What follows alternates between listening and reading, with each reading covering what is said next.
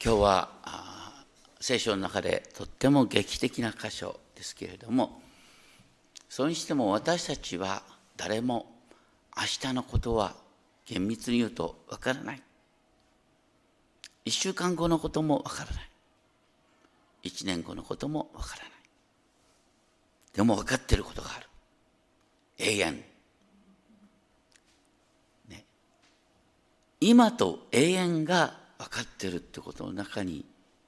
本当にクリスチャンの喜びがある。それは平和に満ちた世界を主が実現してくださるという約束。それを大昔に主は計画してくださった。このイザヤ書を通してわかるのは本当に主の予言が一つ一つ成就されるっていうことです。イザヤ書のですね35章までと36章から39章はガラッと雰囲気が変わるというか書き方文体も変わるね今ではあの詩文の形なんですだからなんか前後関係もよう分からずに意味が分からなかった。どっちかというと、ね、今まで詩文が書いて詩文として書いてきた予言が成就した。その成就の代表が36章37章に出てくるですね。小さな国ユダ王国。エルサレムとその周辺を支配しているに過ぎない。このちっちゃな国がアッシリアを撃退したって話ですよ。なんかこのロシアがウクライナに攻め入ってですねたちまちのうちにウクライナっていう国がなくならずだったのか今こういう状況になってますが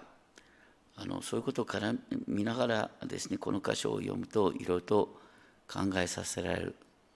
面があります。とにかく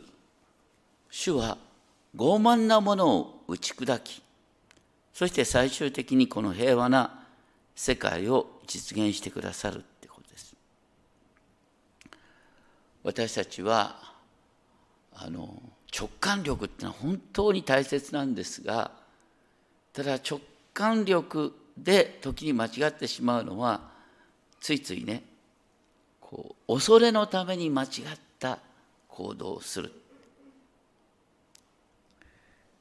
ヒゼキヤも間違った行動をしたことがあったんです。そういうあたりからちょっと見ていきたいと思いますが36章1節ヒゼキヤ王の第14年のことであると。ヒゼキヤ王の第14年がいつなのかっていうのこれあたりが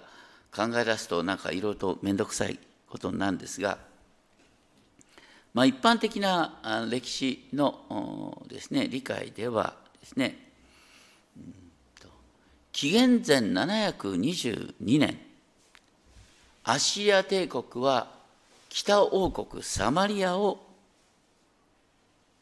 陥落させたその住民を統一に強制移住させた。それから21年経って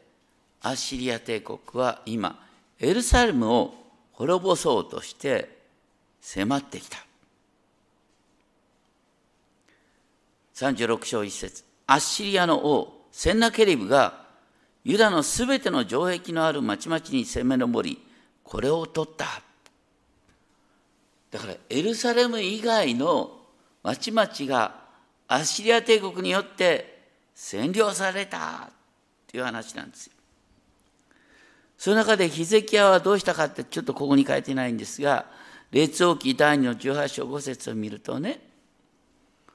このヒゼキヤってのは本当にダビデに次ぐ立派な王様っていうことで、えー、素晴らしい人だったんですが第二列王記18章14節を見るとあのアッシリアがバッと迫ってきた時にね怖くなっちゃってねえーと、神殿に蓄えていた金を、ね、出して、これで引き下がってくださいってアシリアに頭下げちゃったんです。その時アシリアはどう反応したかっていうとお金もらったから引き上げるかっていうとそうじゃなくてあまりにも簡単に金が出てきたんでああね、エルサレムはいくらでも金がありそうだっつって帰ってですね攻撃を強めたって話ですだから本当にビビってしまってですねヒゼキヤはとんでもない後悔をするんですよ。そういう中でですねアシリアの王は将軍ラブシャケに大軍を任せエルサレムを攻撃しに来た。ラブ鮭ってね北海道は鮭鮭って言うんですがね、えー、鮭を愛するラブ鮭まあ、とにかくどうでもいいんですが とにかくラララブ鮭っていうですね将軍にアシリアの王様センナケリブがですね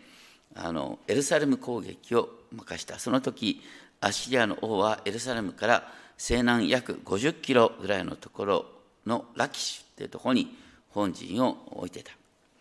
で将軍ラブシャケがですねエルサレムの城壁の目の前実はあの水があ、ね、湧き出るあたりのところその時はちゃんとヒゼキヤ王がですね水源をちゃんと守ってたんですがとにかく上の池の水道のそばに立ってですね、えー、あのヒゼキヤの使者3人が使わされたそれと交渉をしたって話が出てくる。そしてそこでラブシャケはアシリアの王のですねメッセージを伝える最初は36章4節から6節にありありますがアシアの王はヒゼキヤがね、ひょっとしたらエジプトに頼ろうとしてんじゃないか。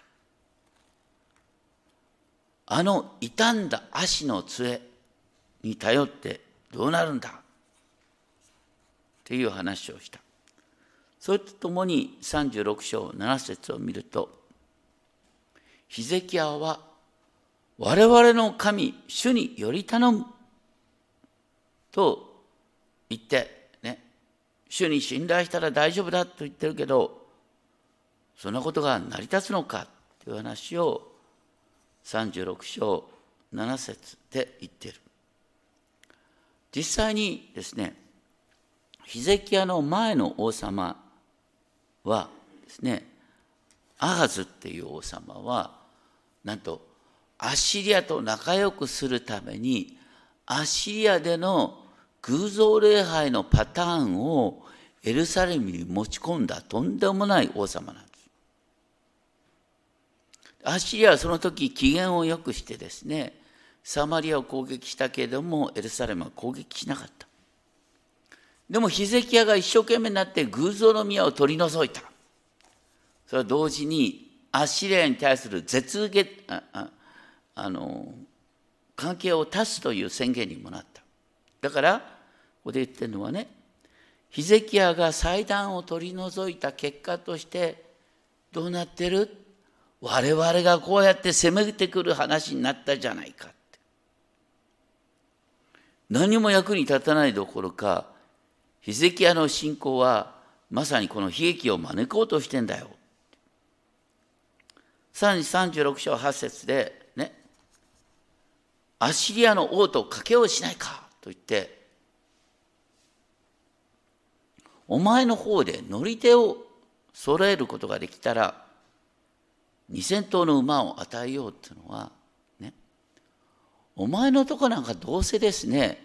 あのどっかからねエジプトから軍備もらったって何も使えないだろうと。だいたい馬の乗り手自体がいないんだ。現代に合わせてみるとですねあのどっかの国から戦車をですねもらったって戦車使える人間がウクライナなんかいないだろうみたいな話と同じなんですよ。そういうふうにあのエルサレムをあざけている。一番興味深いのは36章10節今私がこの国を滅ぼすためにやってきたのは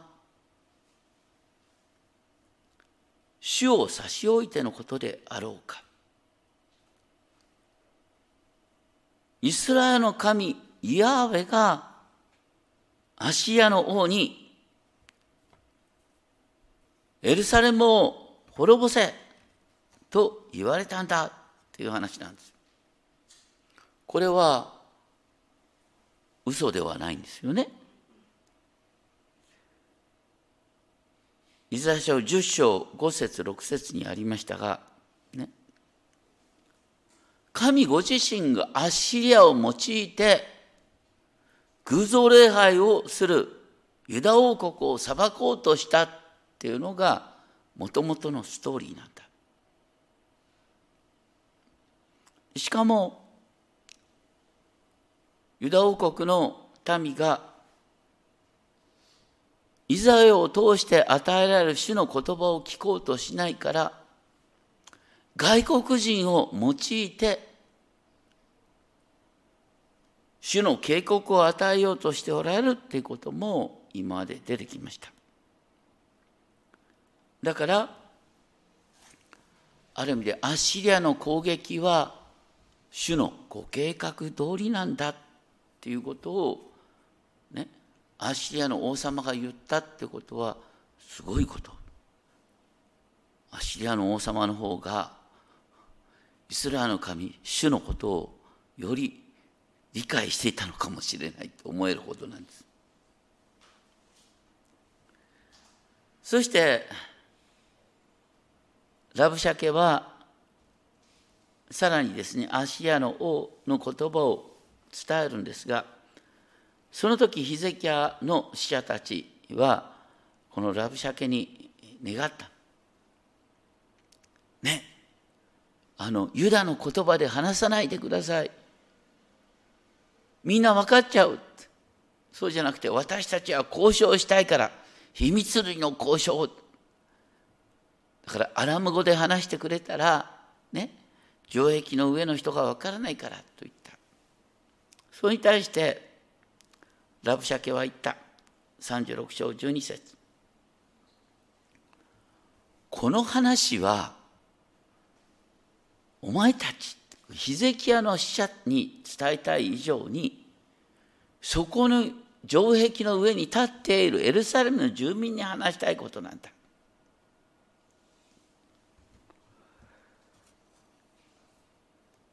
でラブシャキが一生懸命言ったのは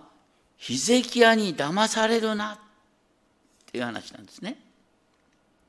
14節36章14節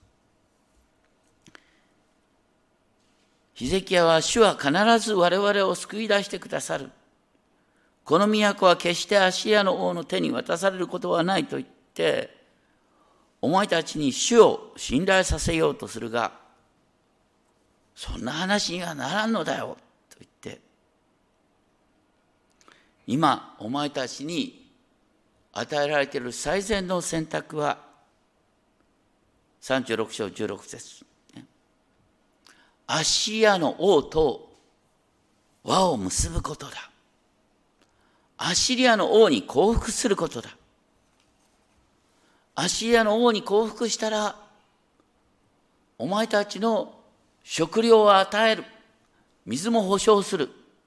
そして、より良い地に移動させてあげる。なんかさ、ロシアのプーチンがさ、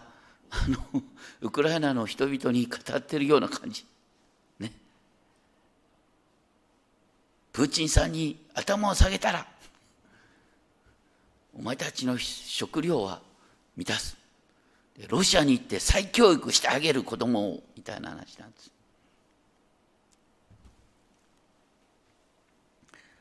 考えてみたらあのイスラエルの神主がかつてイスラエルの民をエジプトから連れ出して40年間の荒野の生活苦労してそして約束の地に導いたって話もね主はイスラエルの民を導く時にね父と水の流れる素晴らしい一にお前たちを導くんだよってね。主の場合はそれ当然本当のことをして語ってるんですが、アッシリアの王様が言ってることはまさに主の自分を神の立場においてね私に頭を下げたらお前たちの将来は、ね、生活を保障するよっていう形で同じことを言ってるんです。それがあのこの世の権力者の恐ろしさですね。でその上で歴史を振り返ってみなさいと言いながらあの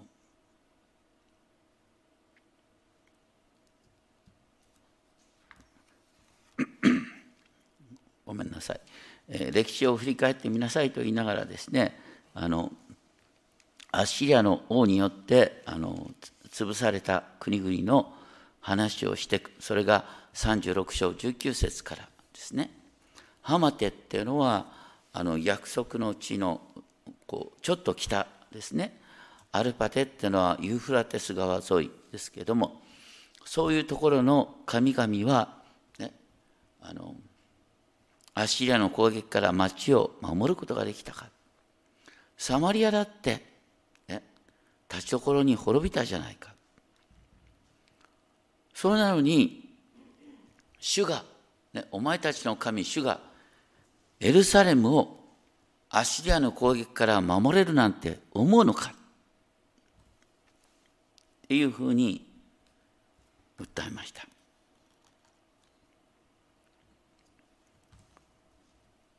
このことはですねあのただアッシリアの王はある意味で主の御心を言ってるようでありながら一番の問題は何かっていうとイザヤ書の10章をちょっと振り返ってほしい、ね、イザヤ書の10章の5節からのところで「ああアッシリア私の怒りの鞭」と言ってね神ご自身がアッシリアを用いて、ね、エルサレムを裁きエルサレムの民を謙遜にしようとしてるんですけれどもでもね10章7節にあるように彼自身はそうと思わずってアッシリアはね自分は主に用いられてるなんて思わずに単にアッシリアとしては滅ぼしたいだけなんだ国々を滅ぼして自分の支配下に置きたいだけだそしてアッシリアの王はそのように思い上がっている。それが10章の12節にある。10章の12節神様はそのアッシリアの王の思い上がりを裁く。アッシリアの王は自分を全能者の地位においている10章の13節の終わり、全能者のように住民を貶めた。自分を全能の神になぞらえて人々を支配する者は、ね、一時的に神様に用いられても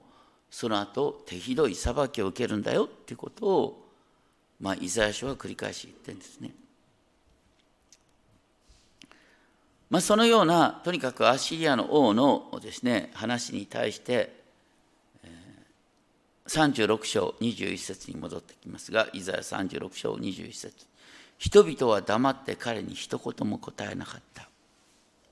ね、それは、彼に答えるなというのが王の命令だったから。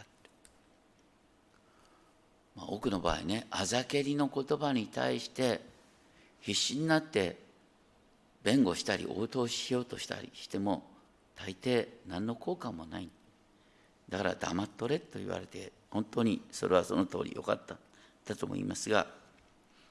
ヒゼキヤはのラブシャケを通してのアシリアの王の言葉を聞いて37章1節。自分の衣を引き裂き荒布を身にまとって主の宮に入った。そして祈ります。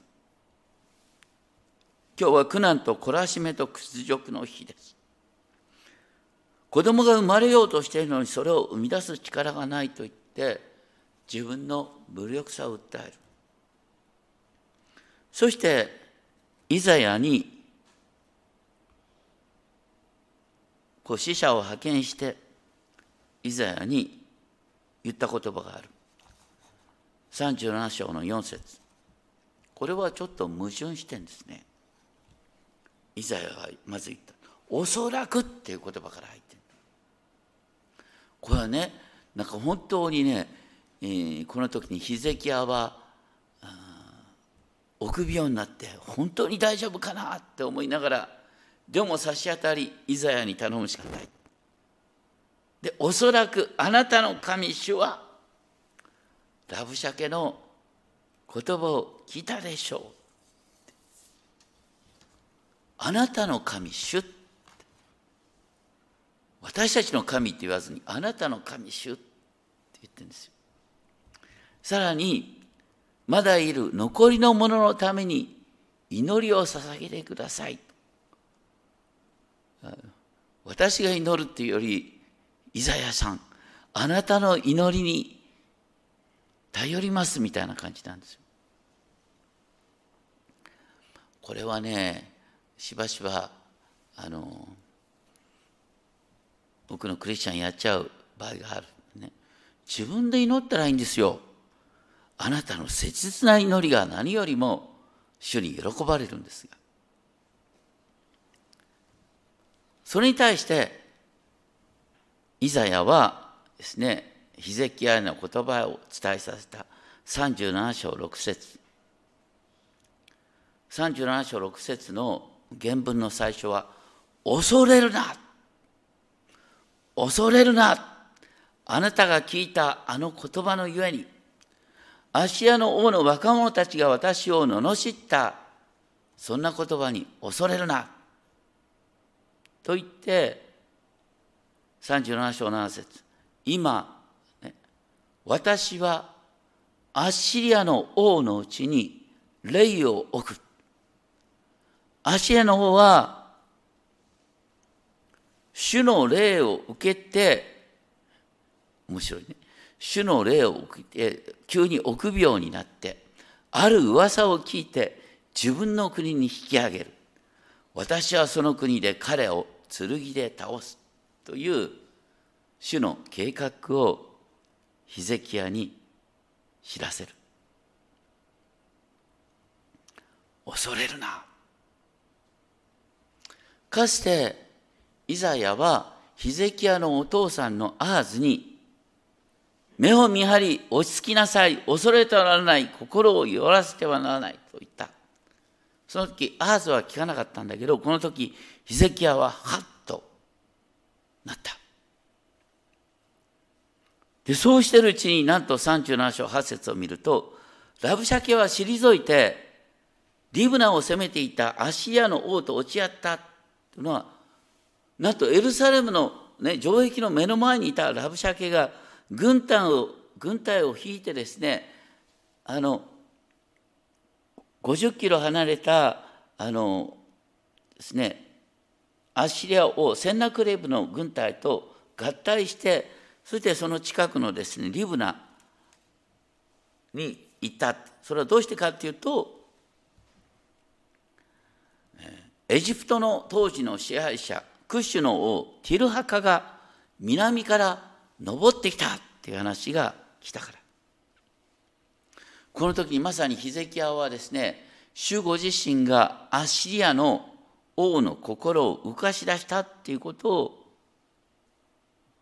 分かったのではないでしょうか。その中でアッシリアの王はですね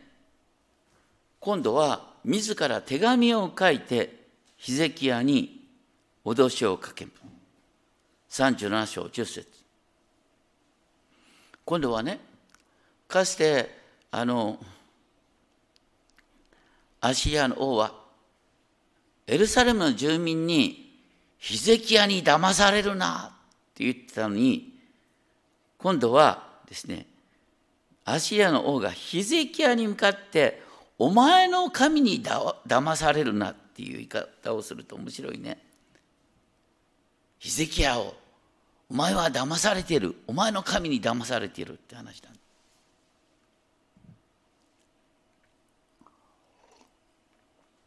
で誰もねアッシリアの軍事力になんか勝てないんだよっていうことを改めて訴えていく。イスラエルの神ヤーウェなんて何もできないんだって話なんですがこの時ヒゼキヤはさっきと違った行動をとります。まずヒゼキヤはセンナケルブからもらった手紙を主の宮に持ってって主の前で広げた。主よこの手紙を読んでください。そして最初の言葉が37章16節。万軍の主イスラエルの神ケルビムの上に座しておられる方。ケルビムって皆さん分かります？これはね契約の箱の上にですね翼を広げるこう見つかりの姿なんですが、ね、これはあのなんでケルビンが大切かっていうとかつてあの契約の箱を作作るように主が命じた時にね主はモーセにこう言った私はこのケルビムの間からモーセに語りかける。だからケルビムの上っていうケルビムの間って訳した方がいいかもしれません。とにかく主がそこにいるっていう印がケルビムの表現なんです。主がそこから語られるっていうことなんです。だからヒゼキヤはここでねそのケルビムの間におられる主よっていう表現の中で主よあなたはこのエルサレムのど真ん中に座しておられるんですね。でも同時に、主よ、あなたは全世界の支配者なんですね。あなただけが地のすべての王国の神だ。あなたが天と地を作られた。まさにこのヒゼキヤの祈りは模範となります。そして、主よあなたの耳と目で生ける神をそしったセンナケリブを見てくださいと言って、アシリアの王たちが確かに多くの国々を廃墟とし、それらの神々をですね、火に投げ込んだのは分かります。それはそれらが単なる人間の手で作った神に過ぎなかったから。しかし、ね、主よ、あなたが私たちを救ってくださるなら、周りの国々が、あの目に見えない神を礼拝しているエルサレムこそが、主の民であって、エルサレムの人々が礼拝している神は目に見えないけれども実は全世界の支配者なんだっていうことを分かってくれるでしょう。これね私たちにあの適用できるんですよ。皆さんがあの私たちの神主を証しする一番いい方法は何かっていうと未信者の前で堂々と祈ったらいいんですよ。ね堂々と口に出して「主よ!」ってねこの状況の中にどうか見てを差し伸べてください。主はねそういう祈りを何よりも喜んでくださる。でそれがその通りになった時に何よりもそれが最大の証になるでしょだってその人その祈りを聞いてんだからあその通りになったあなたの祈りは聞かれるのね、なんて言ってさ。ね。どっかの神社に行く必要ないね。あなたのところに来て祈ってもらったらいいのね、みたいな話。で、そのうちにですね、あ、私の祈りでも聞かれるのかしらっていうふうになる。伝道とは祈りを教えることなんですよ。まあ、とにかくそのように、ヒゼキヤは、私の祈りを聞いてください。そうしたら周りの国々が、あなたこそが全世界の主であるってことを分かってくれるでしょう。っていうふうに話した。そしてその上で、37章22節からのところでですね、アッシリアの王は自分を神とし、そしてイスラエルの民を散々蔑んだ。そのですね、イスラエルの神を馬鹿にした言葉が自分自身に降りかかってくる。それがアシリアの王が反対にエルサレムの住民に蔑まれることになるんだよ。これだいぶ時間が経ちますけれどもねだいぶこれが100年ぐらいに経ってアシリアなんて国は地上から消えるんですよ。そしてエルサレムの住民は本当にねあいつはバカだったねね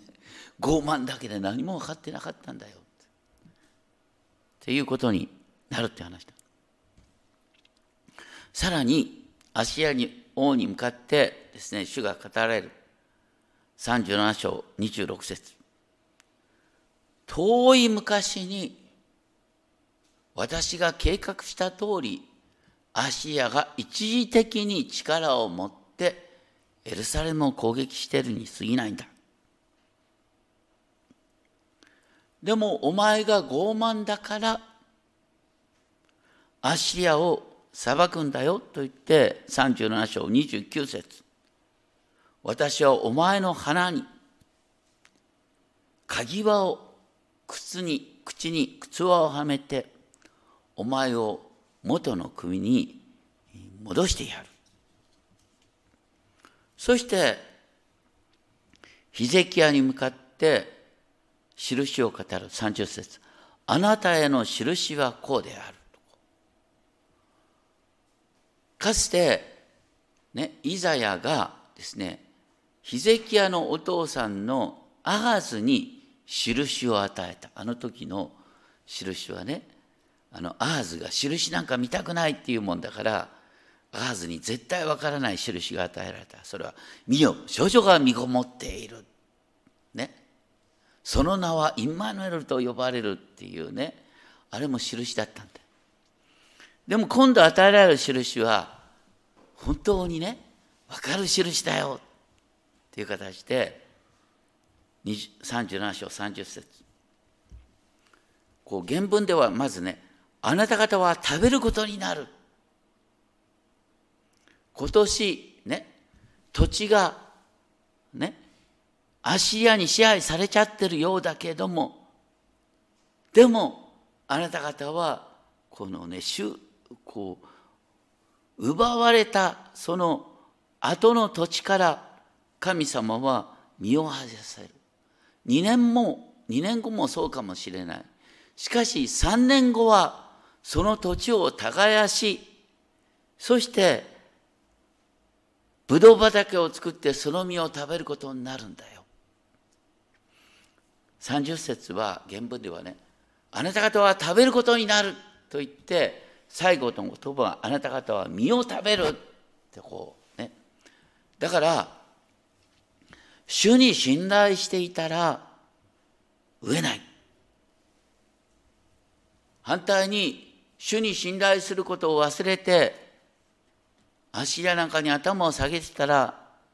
あなた方は永遠の滅びになるんだよっていうことを言っている。そして37章31節32節。今残されているユダの民。それを主は守り通してくださる。万軍の主の熱心がこれを成し遂げる。さらに37章33節。アッシリアの王は決してこの都にエルサレムに入ることはできない。彼は元来た道を引き返す。35節私はこの都を守ってこれを救う。私のしもべ、ダビデのために。繰り返し言いますが、旧約聖書のストーリーの一つに、神がダビデと結んだ契約を守り通すっていうのがある。ダビデの家は永遠に続く。だからこの時は、神がエルサレムを守り、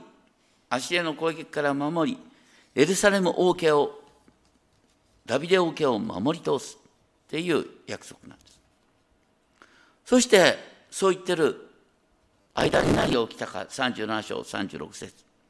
主の使いが出て行き、アシリアの陣営で18万5千人を撃ち殺した。戦う前に主ご自身がアシリアの陣営で力を振るってアシリア軍を滅ぼした。アシリアのセンナケリブは陣を畳んで去って帰ってニレベに進んだ。そして彼が自分の偶像の宮で礼拝している時になんと息子たちに暗殺される。それがセンナケレブに起こったことだ。これは本当に歴史上ですね、すごいこと。傲慢な王、最後に身近な人によって暗殺されてしまう。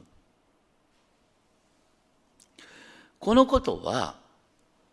ね、列王記第2、18章、19章にも書いてあるし、歴代史第2の32章にも書いてあります。ごめんなさい、これは旧約聖書を読む時の常識なんですよ。アシアがエルサレムに迫ってきた。もうエルサレムは風前の灯火。その時にヒゼキヤを中心として人々は祈った。翌朝、アシリア軍はいなくなってた。その時にヒゼキヤがエルサレムの住民にね、歌うように命じたのが詩篇46編だろうと言われています。今日一番最初に読んだ詩篇46編。神は我々の酒どころまた力苦しむ時すぐそこにある助け。神は夜明け前にこれを助けられる。だからね、ヒゼキヤに導かれた聖歌隊が神は夜明け前にこれを助けられると言って夜が明けてみたらアシリアの軍隊が全滅してた。主は地上に脅威を置かれた。主は地の果てまで戦いをやめさせ、弓を折り、槍を砕き、戦車をやれ焼かれた。新化薬の役で、やめよ知れ、私こそ神。やめよってのは、右往左往するのをやめよ。静まれ。とも訳される。ね、あのヒゼキヤでさえですねアシリア軍に一番最初迫られた時に金を持ち出してねなだめようとしてとんでもない失敗をした。私たちも右往左往してですねパニックに陥ってとんでもない行動をしてしまうことがあるかもしれない。そこで必要なのは主の間に静まること。私たちがどうしていいかわからないっていうのは神様からの祈りの招きだと思ったらいい。どうしていいか分かりません神様。死を助けてください。って祈ったらいい。この時ヒゼキヤでさえ最初はねイザヤさんに向かって「あなたの神主に祈ってください。ひょっとしたら助けてくれるかも」みたいな。でもねその後イザヤの言葉を聞いて勇気を出してですね「私たちの神主よ。助けてください」ケルビンの間に座しておられる主よ。あなたは私たちの真ん中におられる。そしてあなたは全世界の王であるって言って私の祈りを聞いてくださった周りの人々が本当にエルサレムの神主こそが全世界の王だっていうことを認めてくれるでしょう。それが今聖書になってるわけですよ。それが歴史にちゃんと残ってるわけです。私たちそれを通してね何を知るかっていうと神は一見ねこう傲慢な人間をねこうそのままにしといてですね傲慢な人間が権力を振るようなことを見せるんだけどでも神様はそういう傲慢な王を打ち砕いてくださる。それも神のご計画の中だ。それを通して私たちは主こそが全世界の王であって主の前にへり下ることが何より大切なんだ。私たちは祈って何をするかっていうと単純に本当に今目の前で必要なことに注力するんです。政治論議をするんじゃなくして目の前で困っている人に何かできるかまた自分の目の前にある課題に誠実に向き合う。空虚な議論なんかするんじゃなくて目の前の一つ一つのことに向き合う。後のことは主ご自身がやってくださるねそれが30章15節にあった「立ち返って落ち着いていればあなた方は救われ静かにして信頼すればあなた方は力を得る」大切なのは主の前に静まることである。そして私たちには永遠の主のご計画が知らされ知らされている。いろいろとわけのわかんないことが起こるけど主は最終的にこの世界をシャロームで満たしてくださる。平和で満たしてくださる。お祈りをしましょう。天皇お父様私たちは本当にこの地上の生涯で右往左往することがあります。静まることを忘れることがあります。しかし主はこの地のすべてを支配しておられます。どうかあなたの前にへりくだり不安に陥るたびに右往左往したくなるたびにやめよ私こそ神であることを知れ。その招きに応じることができますように。あなたのご支配を信じます。どうか私のうちに永遠のご支配を見る目をお与えください。尊き主イエス・キリストの皆によってお祈りします。アメン。